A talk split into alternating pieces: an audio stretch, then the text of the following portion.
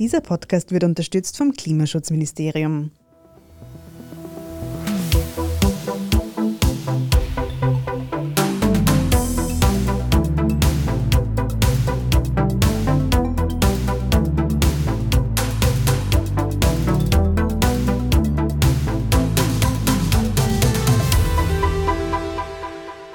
Ihr hört Edition Zukunft Klimafragen, den Standard-Podcast zu Umwelt- und Klimathemen. Ich bin Nora Laufer. Und ich bin Philipp Bramer. Philipp, sag mal, wo machst du heuer im Sommer Urlaub? Ja, also ich war schon wandern in Südtirol ein paar Tage von Hütte zu Hütte und fahre dann noch nach Kroatien. Ich werde wahrscheinlich ein paar Tage nach Norditalien fahren, in der Gegend um Triest herum. Aber dort hat es ja vor kurzem erst gebrannt, oder? Genau, das ist noch gar nicht so lang her. Vor ein paar Wochen gab es dort heftige Waldbrände. Es ist aber bei weitem nicht die einzige Region Europas, die im Sommer vermehrt mit Waldbränden zu kämpfen hat. Durch die Klimakrise wird es zunehmend trockener, dann braucht es dann natürlich nicht mehr viel, dass riesige Flächen brennen. Ja, und nicht nur Waldbrände machen den Urlaub im Mittelmeerraum zunehmend unbequem. Die Klimakrise bringt noch andere Folgen für beliebte Tourismusdestinationen mit sich, zum Beispiel Quallen. Was sich an Österreichs beliebtesten Badeorten verändert und wie sich die Klimakrise auch auf den heimischen Tourismus auswirkt, das beantwortet uns heute Oliver Fritz vom Wirtschaftsforschungsinstitut WIFO. Danke fürs Kommen, Herr Fritz. Danke für die Einladung. Herr Fritz, der Österreicher und die Österreicherin, die fahren ja besonders gerne ans Mittelmeer. Wie verändert sich denn diese Region aufgrund der Klimakrise? Also was man jetzt weiß aus aktuellen Berichten zur Klimaforschung, ist der Mittelmeerraum eigentlich besonders stark von der Klimakrise betroffen. Die Auswirkungen wurden eigentlich diesen Sommer schon sehr offensichtlich. Geringe Niederschläge, dementsprechend große Trockenheit, also Wassermangel, sehr hohe Temperaturen. Die Meerestemperatur erhöht sich sehr stark, vor allem im östlichen Mittelmeer, aber auch in den anderen Teilen des Mittelmeers. Damit verändert sich natürlich auch die Ökologie. Das heißt, es sind schon sehr gravierende Auswirkungen, die man eigentlich jetzt schon beobachten kann. Und die meisten Klimaforscherinnen und Klimaforscher sagen, das ist erster Anfang und das wird nicht besser, sondern das wird sich noch verschlechtern. Mhm. Das sind ja praktisch diese Dinge, die wir schon kennen, was sich da jetzt klimatisch verändert. Aber wie wirkt sich denn das jetzt auf den Tourismus vor Ort aus?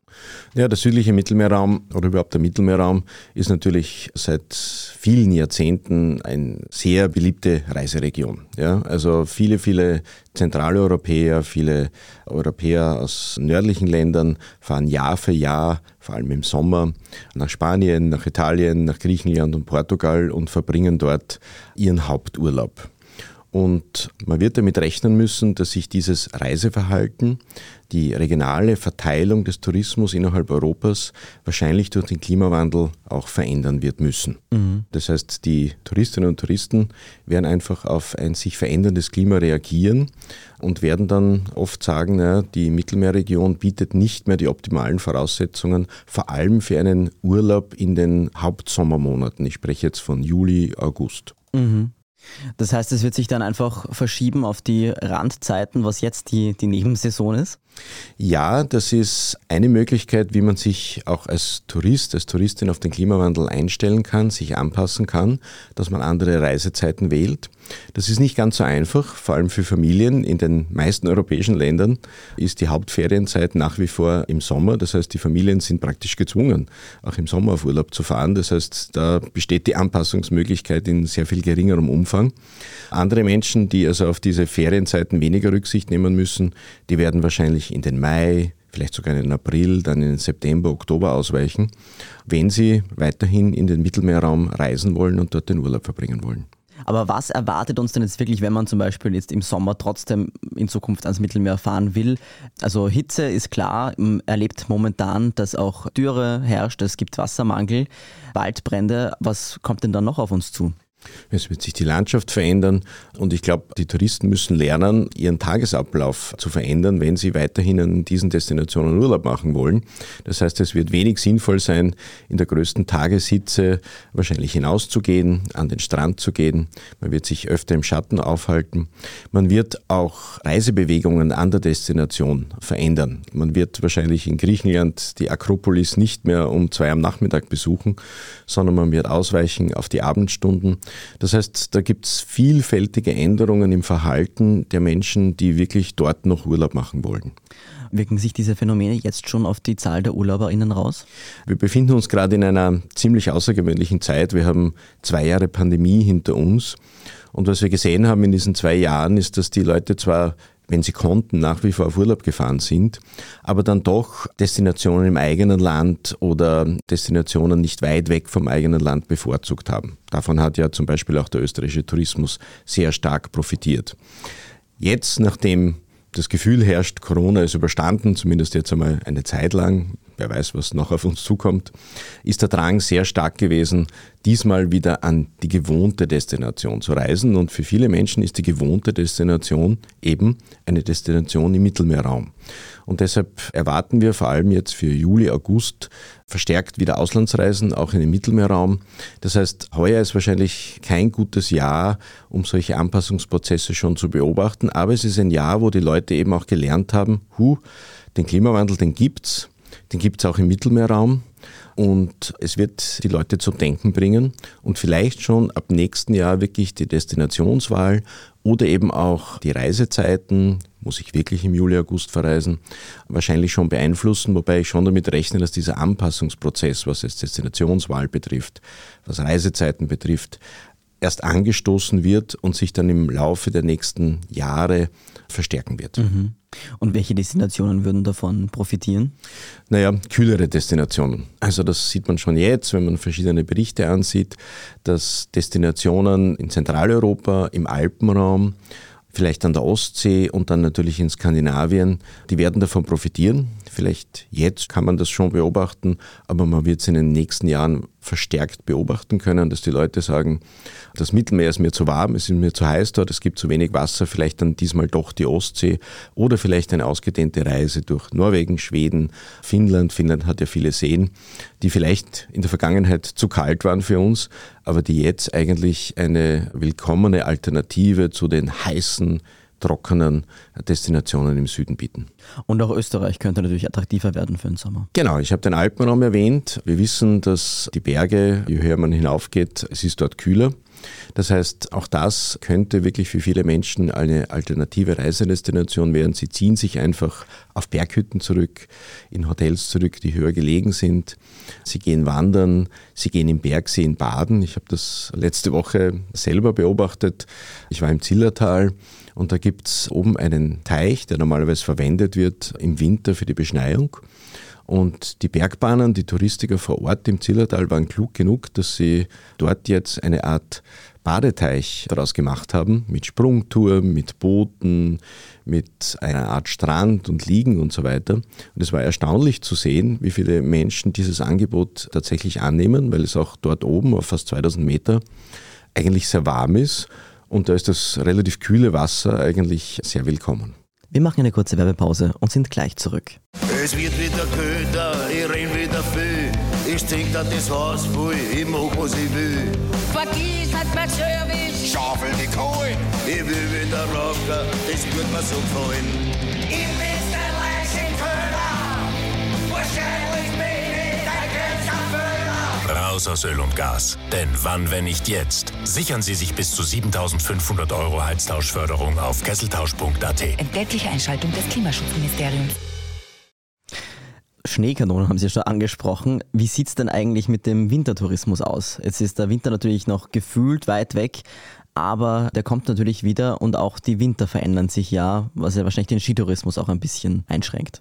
Genau, also wir wissen, alle Klimaforscherinnen und Klimaforscher sagen, dass sich die Winter sehr stark verändern werden, vor allem auch im alpinen Raum sehr stark verändern werden. Das heißt, die Schneedecke wird abnehmen und die Zeit, in der wir wirklich Skifahren können, die wird sehr viel kürzer werden. Und die Bergbahnen, die Touristik in den Alpenregionen sind sehr stark gefordert und müssen immer mehr investieren, um überhaupt Bedingungen herzustellen, sodass die Menschen Skifahren und Snowboarden können. Das heißt, sie brauchen künstliche Beschneiung. Das wiederum heißt, sie brauchen Wasser dafür, sie brauchen Energie dafür. Wasser ist ein großes Thema. Energie, gerade im Moment ein großes Thema, aber es sind vor allem dann auch die Kosten, die schlagend werden. Schon jetzt wissen wir, dass ein klassischer Winterurlaub in den Alpen jetzt nicht zu den billigsten Urlauben zählt.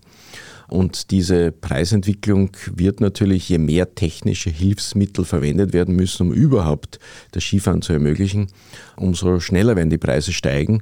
Und man muss fast damit rechnen, dass der klassische Skiurlaub immer stärker zu einem Luxusprodukt wird, wie es jetzt schon zum Beispiel in Nordamerika ist. Mhm. Und irgendwann ist es natürlich auch zu spät für Schneekanonen. Also wenn es dann irgendwann zu warm wird, dann. Wenn wir in die fernere Zukunft blicken, dann werden immer weniger Skigebiete übrig bleiben. Nur mehr die übrig bleiben, die wirklich über 1500 Meter um 2000 Meter herum gelegen sind. Schon jetzt sehen wir, dass sehr viel kleinere Skigebiete, Skigebiete, die sehr niedrig gelegen sind, Skigebiete an den Rändern der Alpen, denken Sie an die Oststeiermark, denken Sie an Niederösterreich, das Voralpengebiet, schon aufgeben weil einfach die Schneesicherheit nicht mehr gegeben ist und dann natürlich auch die Gäste ausbleiben, weil die kommen im Winter in die Alpen, um dort Wintersport zu betreiben und wenn das nicht mehr möglich ist, dann werden sie wahrscheinlich andere Destinationen wählen, wenn sie einen Winterurlaub verbringen wollen. Es gab ja vor einiger Zeit ein Video, das in den sozialen Medien kursierte und da war der Hintertuxer Gletscher zu sehen und fast schon in dystopischen Szenen konnten die Menschen da im Juli Wasserski fahren. Sieht so die Zukunft aus? Ja, das ist zu befürchten. Also die Gletscher werden verschwinden. Ich glaube, das ist ganz klar. Selbst wenn wir jetzt den CO2-Ausstoß gegen Null verringern würden, dann würde das, wenn man den Expertinnen und Experten glaubt, den Gletscherschwund oder das Verschwinden der Gletscher wahrscheinlich nicht mehr aufhalten können. Das heißt, die Gletscher geben schon wirklich ein trauriges Bild. Ich habe ein ähnliches Bild vom Pitztaler Gletscher gesehen. Das heißt, der Sommerskilauf, der ist praktisch Geschichte. Und ich glaube, das sehen die meisten Touristikerinnen und Touristiker jetzt schon, dass das einfach nicht mehr möglich sein wird. Und ja, irgendwann in 20, 30, 40 Jahren wird es einfach keine Gletscher mehr geben. Die sind Geschichte. Jetzt ist ja natürlich ein großer Teil des BIPs von vielen Ländern dem Tourismus geschuldet, also zum Beispiel jetzt Griechenland oder auch der Türkei. Wie wird sich denn das in Zukunft verändern? Müssen die da andere ja, Bereiche suchen, wo sie dann irgendwie ihr Geld hineinbekommen? Das ist tatsächlich ein großes Problem. Wir wissen ja, dass der Tourismus in der Vergangenheit, in den letzten Jahrzehnten ein Wachstumsmotor war auf globaler Ebene und der Tourismus Wachstum vor allem in Regionen gebracht hat, wo die Standortvoraussetzungen für andere Wirtschaftsbereiche, für die Industrie eigentlich sehr ungünstig sind. Das heißt, viele Regionen konnten dadurch sehr stark profitieren. Viele Menschen fanden Beschäftigung im Tourismus, die sonst in dieser Region keine Beschäftigungsmöglichkeiten gehabt hätten. Und jetzt kommt ihnen sozusagen der Klimawandel in die Quere. Und viele dieser jetzt nicht mehr armen Regionen, denken Sie an Tirol, an Vorarlberg, an die vielen Täler dort, die sehr stark vom Tourismus profitiert haben, werden sich daran gewöhnen müssen, dass sie sich jetzt wieder verändern müssen. Und das könnte durchaus auch zur Abwanderung führen, zu einem Aussterben vieler Täler führen, die ja praktisch wenn man es jetzt punktuell sieht, weil man sich einige Täler, einige Gemeinden ansieht, fast zu 100 Prozent vom Tourismus abhängen. Mhm. Wie können sich denn die Tourismusbetriebe und auch die Städte und Staaten an die veränderten Gegebenheiten anpassen? Es wird sehr viel über Klimawandel, Anpassung gesprochen. Kann man da im Tourismus irgendwas tun, damit die Leute trotzdem kommen? Natürlich kann man auch versuchen, im Tourismus sich anzupassen. Es gibt ja die zwei Strategien. Ich muss in Klimaschutz investieren Leider sind wir davon abhängig, dass auch viele andere in Klimaschutz investieren. Aber die Devise ist jetzt natürlich auch, sich an den Klimawandel anzupassen. Je nach Art des Tourismus fällt einem das leichter oder schwerer. Es wird relativ schwer fallen, sich im Winter in alpinen Gebieten an den Klimawandel anzupassen. Natürlich, die Beschneiung wird intensiviert, man wird mit den Skigebieten höher hinaufgehen, aber die Anpassung hat dort deutliche Grenzen. Solange ich den Gästen weiterhin ein Angebot machen kann und die wirklich Skifahren und Snowboarden gehen können, ist es okay. Wenn das zunehmend verunmöglicht wird, dann fehlt mir fast die Fantasie zu sehen, wie sich solche Regionen erfolgreich anpassen könnten. Im Winter. Ja, wir reden jetzt über den Wintertourismus. Viele dieser Regionen, die im Winter eben den Wintersport anbieten, die bieten ja jetzt zunehmend auch im Sommer Aktivitäten an. Und dort könnten sie auch davon sogar profitieren von diesem Klimawandel. Im Winter wird es aber zunehmend schwerer, sich anzupassen. Was wir jetzt sehen, ist, dass sehr viele Hotels investieren in Wellnessanlagen, in Pools etc., so dass sie den Gästen auch ein Alternativprogramm bieten, wenn das Wetter schlecht ist, wenn es zu wenig Schnee gibt. Ich glaube, das funktioniert, solange es trotzdem noch ein gutes Wintersportangebot gibt.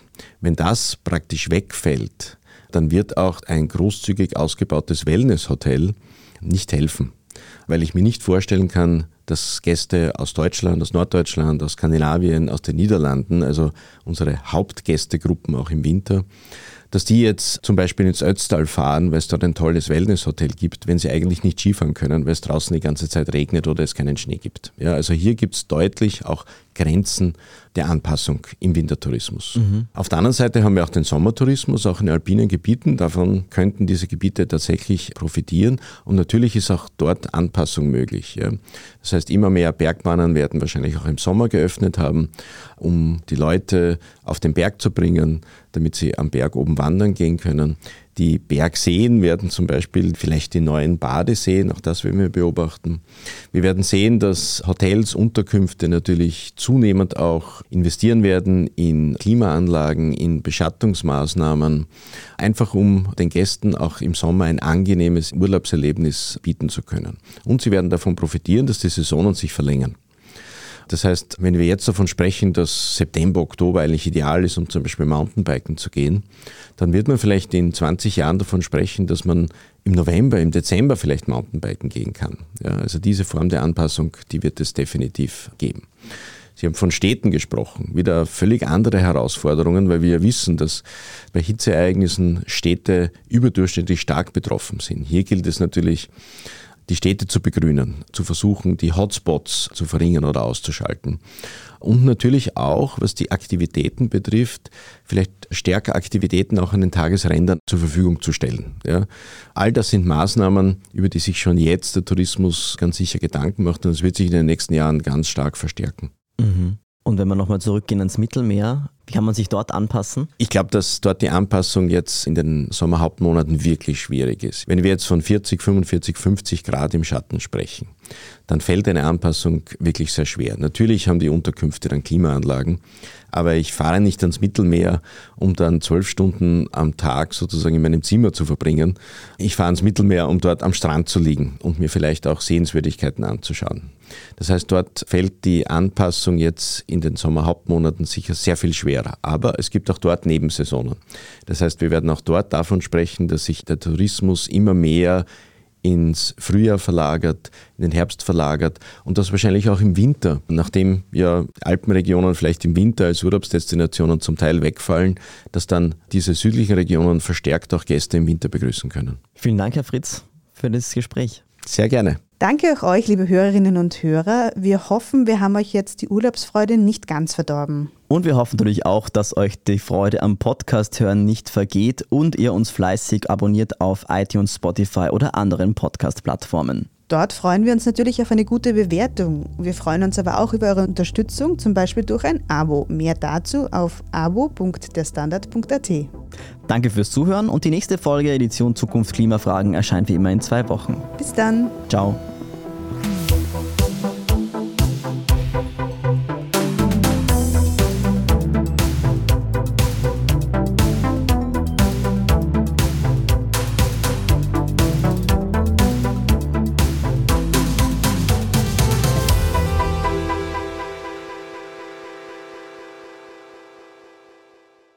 Es wird wieder köder, ich renn wieder viel.